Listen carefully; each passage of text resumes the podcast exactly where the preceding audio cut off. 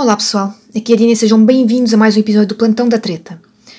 Nós recebemos esta sugestão de várias pessoas que me cancelaram no último episódio do Plantão da Treta sobre o preconceito literário, o tema sugerido pelo Vasco F, que é membro do grupo. Se não fosse o problema da Michelle, acho que iria pedir para começar este episódio, tendo em conta que a pessoa que foi cancelada e que recebeu a sugestão fui eu, ou então pediria para ficar no fim para que vocês pudessem cancelar os meus colegas para eu não ser a única. Li por aí nos comentários no grupo da fábrica que me sinto bem a falar sobre temas que vocês sugerem para este podcast.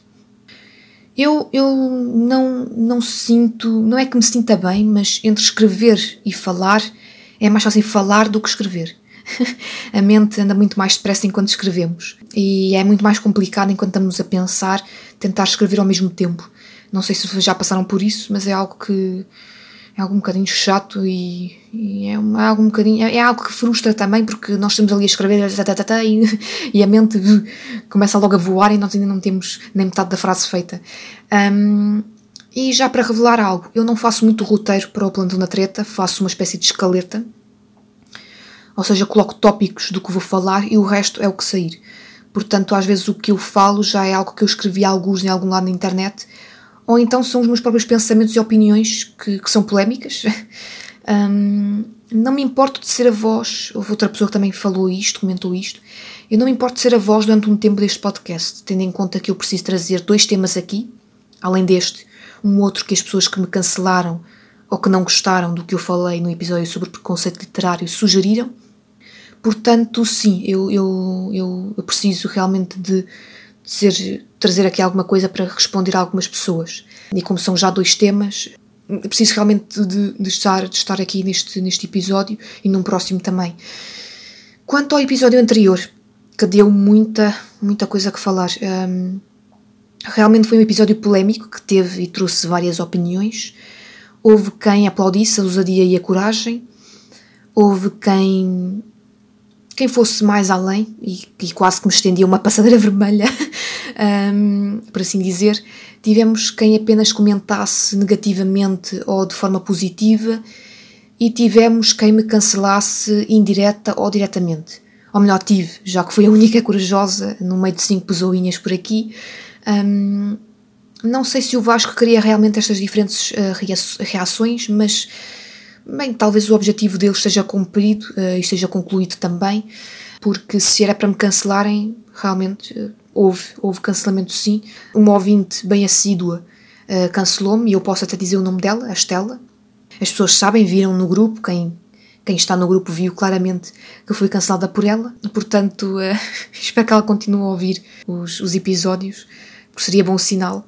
Seria sinal de que, mesmo que as pessoas tivessem opiniões diferentes era bom ouvirem e, e trocar opiniões, porque eu, eu, eu, eu sou da opinião que se as pessoas trocarem opiniões, tudo bem, não há, não há problema. Eu gostei de todas as opiniões que me, que me foram dadas, portanto, eh, eu achei, achei, achei muito bom a, a, as pessoas trazerem, trazerem eh, outras opiniões diferentes. E bem, hoje, para hoje, para hoje trago uma sugestão de várias pessoas que me cancelam e que me cancelaram no último episódio, ou que comentaram de forma negativa, ou que distorceram totalmente as minhas palavras, porque também existiram essas pessoas que me distorceram completamente aquilo que eu falei. Não vou dar nomes, são algumas pessoas desta vez, não é uma, são várias, e além disso nem pedi autorização, portanto não vou identificar ninguém. A não ser a Estela, mas a Estela já eu falei aqui, portanto uh, não vou falar de mais ninguém, não vou identificar mais ninguém. Se estiverem a ouvir o episódio, que eu acredito que estão, sabem que estou a falar de vocês, o tema de hoje é separar autor da obra, que aliás até foi o primeiro tema que me sugeriram, que aliás até foi a Estela que foi uma das pessoas que me sugeriu, a Estela foi uma das pessoas que me sugeriu este tema, e eu decido começar com romance erótico. Pois é, decido começar porquê? E não é porque eu tenho aqui uma panca qualquer por romance erótico, não é. Se bem que algumas pessoas já estão a dizer que sim, que o tenho e não tenho mas é que eu, eu, eu decido começar porque eu preciso de responder a quem me cancelou e tentou se justificar com isto. Como o tema foi o romance erótico, eu decido começar exatamente por isto. E bem, hum, hum, começando. Temos escritoras mulheres e feministas, e destaco aqui as feministas. Eu destaco as feministas mesmo porque no último episódio houve pessoas que falaram das mulheres no geral. E eu não estou a falar das mulheres no geral. ok? Eu não estou a falar das mulheres no geral, nem nunca falei das mulheres no geral, eu falei das feministas. No último episódio eu falei sobre feministas, ok? Eu aqui quero destacar feministas, ok? Não é só mulheres. Bem, temos escritoras mulheres e feministas a escreverem sobre Síndrome de Estocolmo. É engraçado que aqui a história é ao contrário. Não temos grandes obras a serem escritas por pessoas em que a conduta moral é questionável. Temos obras que podem ser medíocres, dependendo da opinião do leitor, obviamente, mas que os autores estão, uh, ou no caso das, das autoras, não é? Em movimentos a favor da mulher. É contraditório? Deixa a pergunta. É ok? E não há pessoas que digam que não é, porque é contraditório. E outra, outra questão: é possível separar estas autoras das suas obras? Eu. Já vem a polémica. Eu vou responder que não. Não é possível separar estas autoras das suas obras. E, como eu trago sempre aqui as minhas razões, eu deixem-me dizer o porquê, para vocês também terem alguma opinião a dar e verem se concordam ou não. É quase impossível ler um livro sem lembrar de comentários que os escritores disseram que foram completamente fora, que, que são preconceituosos, que são, sei lá, que são antiéticos, sei lá, o que for de desagradável uh, uh, é, é, é, impossível, é quase impossível ler. Eu não vou dizer que é impossível, mas eu vou deixar quase impossível ler um livro sem lembrar destes, destes comentários por parte de, destes autores e destes escritores. E Basta vermos a história da J.K. Rowling, este é um exemplo concreto, em que surgiram fãs de Harry Potter a comentar que os livros foram escritos pela Emma Watson, a atriz, em vez de ser a autora. E isto foi só um exemplo que eu dei. Eu não me vou pronunciar sobre este assunto a fundo. Vocês sabem o que aconteceu na época, que não foi assim há tanto tempo. Portanto, uh, deixo só aqui o exemplo. Vendo ao contrário, e indo ao romance erótico, autoras mulheres feministas a escreverem o oposto, faz o leitor pensar que o que está a ler é algo vindo de alguém que não é feminista. Isto faz sentido para vocês? Deixem as vossas opiniões eh, por aí. Mas eh, continuando e, continuando com esta, com esta, com esta mentalidade, com esta, com esta opinião, se há coragem de colocar um casal junto no fim, falando no síndrome de Estocolmo, obviamente, e não deixar uma moral da história de que aquilo é errado, só faz o leitor se questionar se a autora é realmente feminista. Ok? porque não faz sentido. Ninguém consegue escrever algo em que não acredita e no fim nem sequer deixar uma moral. E pronto, no caso do romance erótico, e já respondendo a quem me cancelou no último episódio, deixo-vos a minha opinião sobre isto. Mas deixem-me falar de outra coisa, que é uh, o livro, a obra Lolita, que é uma obra controversa e que algumas pessoas comentaram comigo. Primeiro, quem escreveu foi um homem, o que já muda muita coisa e acho que não vale a pena alguns tentarem trazer uh, uma opinião diferente, porque uma obra controversa escrita por um homem e por uma mulher tem as suas diferenças do ponto de vista da sociedade e ainda hoje nada mudou. Portanto, depois desta, nem tem segundo ponto, tem só o primeiro e acabou, porque não há como ir para um segundo ponto se a forma como a sociedade vê é diferente, não é? Portanto, eh, logo aqui, Lolita foi escrita por um homem, ponto final, acabou. Se fosse escrita por uma mulher, teríamos conversa para mais coisas, enfim.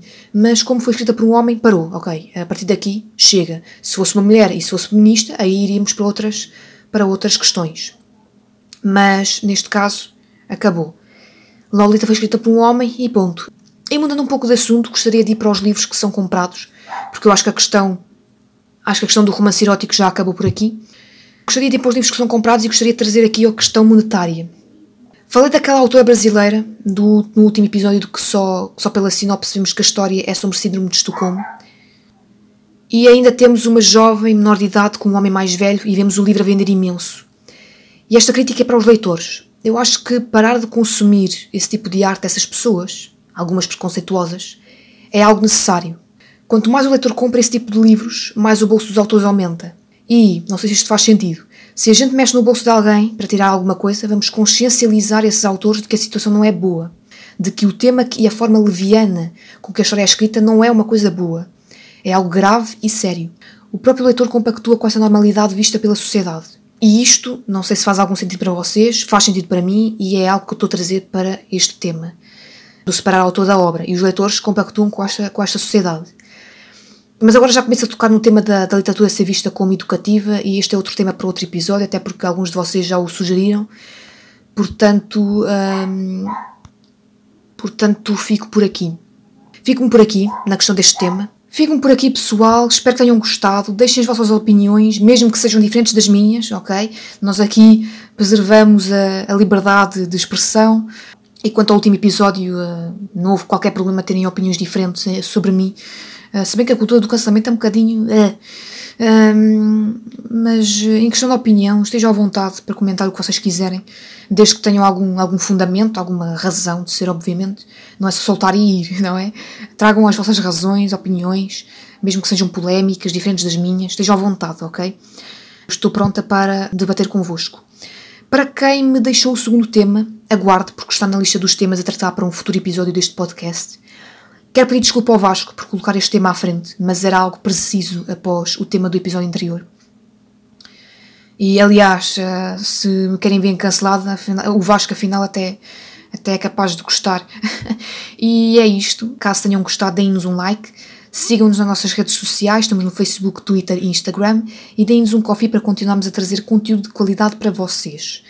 Da minha parte, até um próximo episódio do Plantão da Treta. Não sei se é comigo, se é com outras pessoas, não sei como estará isto daqui a, a duas semanas, mas fiquem descansados que os temas estão guardados e que vão ser debatidos, não sei por alguém, mas enfim.